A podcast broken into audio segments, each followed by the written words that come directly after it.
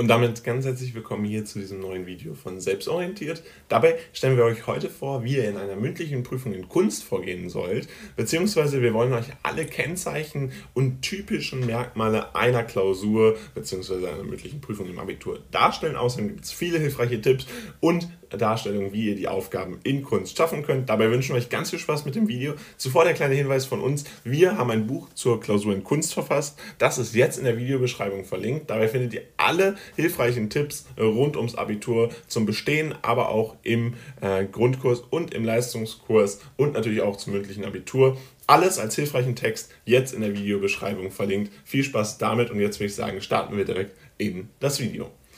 Grundsätzlich stellen wir uns ja die Frage, wie gehe ich in einer mündlichen Prüfung in Kunst vor?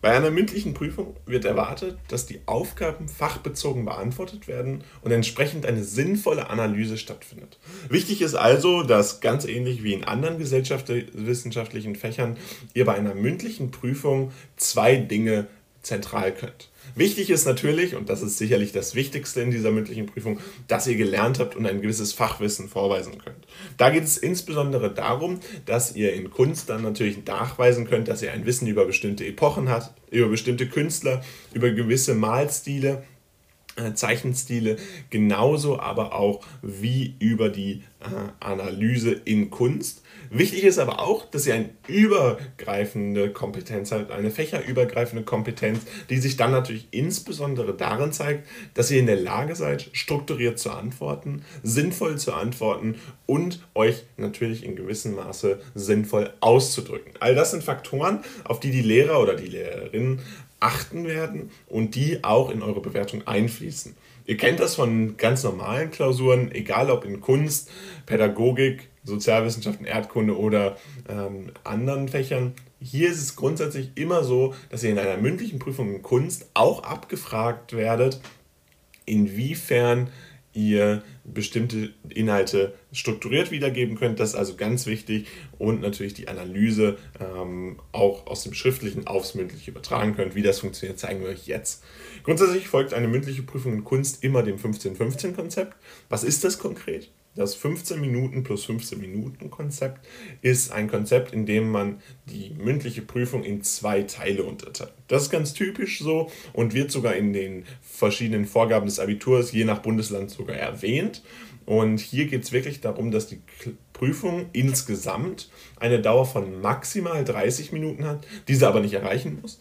Und die einzelnen Teile maximal 15 Minuten dauern. Das heißt, für Aufgabe 1 habt ihr maximal 15 Minuten Zeit, für Aufgabe 2 habt ihr maximal 15 Minuten Zeit. Diese Aufgabenteile werden aber nicht zwangsweise so lange dauern. Das ist ganz wichtig zu erwähnen. Wenn ihr weniger braucht für die Darstellung von bestimmten Aufgaben, beispielsweise für die Darstellung eurer Analyse in Aufgabe 1, dann ist das nichts Schlimmes und wird auch nicht vom Lehrer kritisch hinterfragt werden. Und es muss auch kein Zeichen sein, dass ihr eine schlechte Note habt, sondern es geht da wirklich nur darum, dass ihr alles so darstellt, wie es auch wolltet, wie ihr es auch in einer normalen Klausur gemacht habt. Und wenn ihr das in weniger Zeit schafft, wenn ihr das schon in zwölf Minuten schafft oder auch schon in zehn, dann ist das vollkommen in Ordnung. Bedenkt nur, ihr habt die Zeit, ihr habt 15 Minuten Zeit, danach wird der Lehrer euch unterbrechen. Jedenfalls, wenn ihr zu lange da überzieht. Ähm, also maximale Dauer 15 Minuten pro Aufgabenteil. Diese äh, grobe Richtlinie sollte euch bekannt sein und die solltet ihr auch grob einhalten. In Aufgabe 1 ist es dann so, dass ihr grundsätzlich ja eine Vorbereitungszeit habt. Das heißt, typischerweise geben die Lehrer euch 30 bis 40 Minuten Zeit, um euch da ideal darauf vorzubereiten. Wichtig ist dabei zu erwähnen, dass es ganz grundsätzlich so ist, dass die Lehrer und die Lehrerinnen ähm, im Ablauf bei den mündlichen Prüfungen immer mal äh, ein bisschen Ungereimtheiten haben und es durchaus auch mal vorkommen kann, dass äh, etwas im Plan nicht so gut funktioniert. Dementsprechend wundert euch nicht, wenn ihr mal ein wenig längere Vorbereitungszeit habt.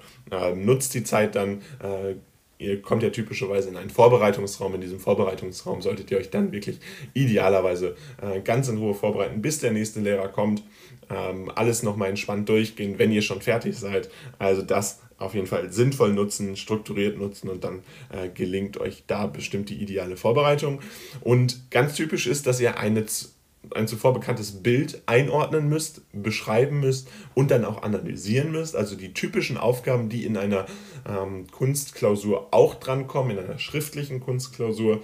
Das heißt, ihr müsst da mit den bekannten Operatoren aus der Bildanalyse arbeiten und es kann durchaus sein, dass ihr noch einen ergänzenden Text bekommt, in der beispielsweise dann noch eine Erörterung von euch gefragt wird. Kommt in Kunst seltener vor, ist aber durchaus möglich, deswegen erwähnen wir es hier. Ganz wichtig ist aber, dass ihr die Kunstanalyse beherrscht, also die Kunstanalyse eines bekannten Bildes ähm, mit den entsprechenden Epochen, mit der Einordnung in diese Epochen und all das äh, gelingt euch hoffentlich, da ihr ja das Ganze schon zuvor in schriftlichen Klausuren in Kunst dann auch hattet. Falls ihr euch das nochmal auffrischen wollt, wir haben dazu ein Video gemacht, guckt euch das gerne an. In Aufgabe 2 ist es dann so, dass ihr in den wesentlich freieren Teil der mündlichen Prüfung übergeht, denn hier geht es dann tatsächlich um eine spontane Darstellung eines fachlichen Inhalts mit den entsprechenden Verknüpfungen zu den verschiedenen Fragen des Lehrers bzw. der Lehrerin.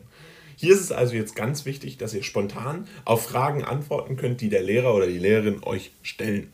Was dabei ganz wichtig ist oder was dabei stattfindet, ist grundsätzlich, dass fachliche Inhalte abgefragt werden. Äh, das kann in Verbindung zu dem zuvorigen Thema aus der Analyse sein, also zu dem zuvorigen Bild. Es kann aber auch komplett nicht fachbezogen sein, beziehungsweise nicht bezogen auf dieses Bild, sondern es kann ein ganz neues Thema sein. Es kann auch durchaus sein, dass es mehrere Themen sind. Ähm, hier ist es aber ganz wichtig, wenn der Lehrer euch beispielsweise fragt, wie äh, gestaltet sich die Epoche des Surrealismus, dann habt ihr eine super offene Frage und nutzt diese Möglichkeit. Ihr könnt dann einfach auf das eingehen. Natürlich, ihr müsst erstmal grundlegend sagen, was war der Surrealismus, äh, welche Zeit äh, lässt sich da äh, vorfinden, welche groben Kennzeichen hat dieser Surrealismus. Aber wenn euch da dann nicht mehr einfällt, dann könnt ihr einfach ganz ausführlich beispielsweise auf Werke eingehen, die ihr kennt. Und äh, da erklären, warum der Surrealismus so wichtig war. Also das sind konkreten Beispiele jetzt einfach. Ihr müsst einfach den Lehrer lenken und das ist ganz wichtig, denn das machen sie gerne in diesen Klausuren und in diesen mündlichen Prüfungen. Sie gehen gerne auf das ein, was ihr ihnen anbietet. Ihr müsst ihnen nur was anbieten. Wenn ihr einfach nur stumpf auf Fragen antwortet, dann öffnet ihr natürlich auch die Möglichkeit, dass diese Prüfer und Prüferinnen euch natürlich schwierigere Fragen stellen und immer mehr Fragen stellen. Und je mehr Fragen gestellt werden, umso mehr ist natürlich die Chance größer, dass ihr tatsächlich auch mal Fragen bekommt, die ihr nicht beantworten könnt, beziehungsweise die euch ähm, nicht so äh, die nicht so gelernt sind und dementsprechend dann äh, dazu führen, dass ihr eine schlechtere Note. Also nutzt die Möglichkeit, dass ihr auch lenken könnt und lenkt entsprechend auch den Lehrer äh, zu den Themen, die ihr beherrscht. Kommen wir dann noch zu wichtigen Tipps, die wir euch geben können. Wir hatten es gerade schon einmal angesprochen. In Aufgabe 1 ist es ganz besonders wichtig, dass ihr eine Kenntnis über die entsprechenden Operatoren habt. Auch in Aufgabe 2 kann das wichtig sein, aber insbesondere in Aufgabe 1.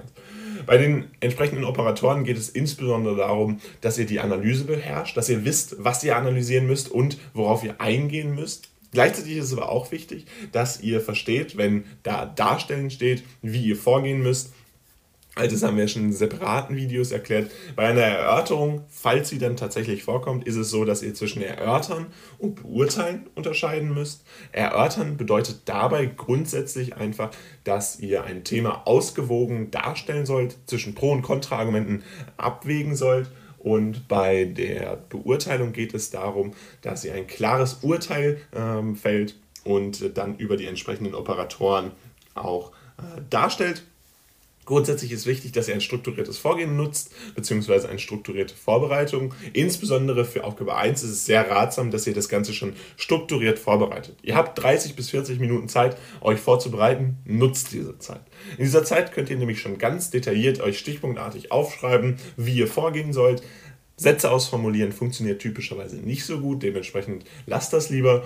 Ähm, ihr könnt da stattdessen lieber äh, ganz strukturiert euch vorbereiten, genau diese Zeit nutzen, die euch gegeben wird, ähm, entsprechende Dinge bereits vor, insbesondere Einleitungssätze kann man auch mal ausformulieren, damit man die wirklich genau nach Schema F äh, dann darstellen kann. Und dann strukturiertes Vorgehen in der Klausur natürlich auch sehr wichtig. In Aufgabe 1 ist das typischerweise sehr einfach, weil ihr ja bereits alles vorbereitet habt, im Idealfall stichpunktartig vorbereitet habt. Ihr müsst das Ganze dann nur noch ausformulieren und einfach nur äh, ganz stumpf abgehen. Äh, in Aufgabe 2 äh, ist es dabei ganz wichtig, dass ihr ganz ruhig bleibt und dann halt auch Verständnisfragen stellt. Also nicht nur strukturiertes Vorgehen, sondern auch, auch mal Rückfragen stellen. Wenn ihr etwas nicht verstanden habt, ist das kein Problem. Der Lehrer oder die Lehrerin werden euch dafür nicht eine schlechtere Note geben, nur weil ihr eine Rückfrage stellt. Es ist sogar sehr gerne gesehen, dass ihr Rückfragen stellt, weil das zeigt, dass ihr in einem aktiven Gespräch seid. Denn das ist ja letztendlich das Gespräch, äh, der Erfolg oder die Idee dieser mündlichen Prüfung, dass ihr ein aktives Lerngespräch mit eurem Lehrer oder eurer Lehrerin führt, die dann entsprechend äh, sieht, okay, der Mann oder die Frau hat hier ein sehr gutes Vorwissen, ein sehr gutes Fachwissen und kann das auch sehr schön anwenden. Und außerdem noch ganz wichtig, fallt nicht in unbegründete Panik. Insbesondere in mündlichen Abiturprüfungen neigen viele dazu, unbegründete Panik zu haben, äh, nicht mehr ruhig zu bleiben, zu vergessen, was sie überhaupt alles gelernt haben.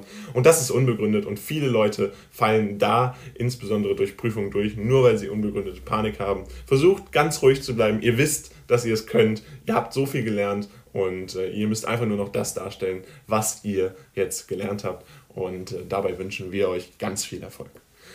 Zusammenfassend nochmal ganz wichtig, in Kunst ist es so, dass ihr dem 15-15-Minuten-Konzept folgt, also 15 Minuten für die erste Aufgabe, in der es darum geht, eine Analyse eines zuvor bekannten Bildes durchzuführen. Ihr kennt die Operatoren aus der Bildanalyse, falls nicht, guckt euch gerne nochmal das Video an. In Aufgabe 2 ist es so, dass ihr dann eine spontane Darstellung eines fachlichen Inhalts äh, vornehmen müsst. Dabei ist es ganz besonders wichtig, dass ihr auf die entsprechenden Fragen des Lehrers oder der Lehrerin eingehen könnt und diese dann entsprechend verknüpfen könnt mit bekannten Themen. Ihr könnt dabei das Gespräch lenken, nutzt diese Möglichkeit und geht entsprechend auch auf den Lehrer oder die Lehrerin ein. Wichtig ist dabei, dass ihr eine Kenntnis über entsprechende Operatoren habt, ruhig bleibt, keine unbegründete Panik ausbricht, bei Verständnisfragen gerne auch mal eine Rückfrage stellt, ein aktives Lerngespräch mit dem Lehrer oder der Lehrerin entwickelt und das insbesondere durch strukturiertes Vorgehen oder eine strukturierte Vorbereitung in der Vorbereitungszeit, die typischerweise 30 bis 40 Minuten lang ist. Und dabei wünschen wir euch jetzt ganz viel Erfolg. Ähm, das soll es mit dem Video gewesen sein. Wir haben ein Buch zur Klausur in Kunst verfasst, das nochmal als kleiner Hinweis. Falls Falls euch das interessiert, erster Link in der Videobeschreibung.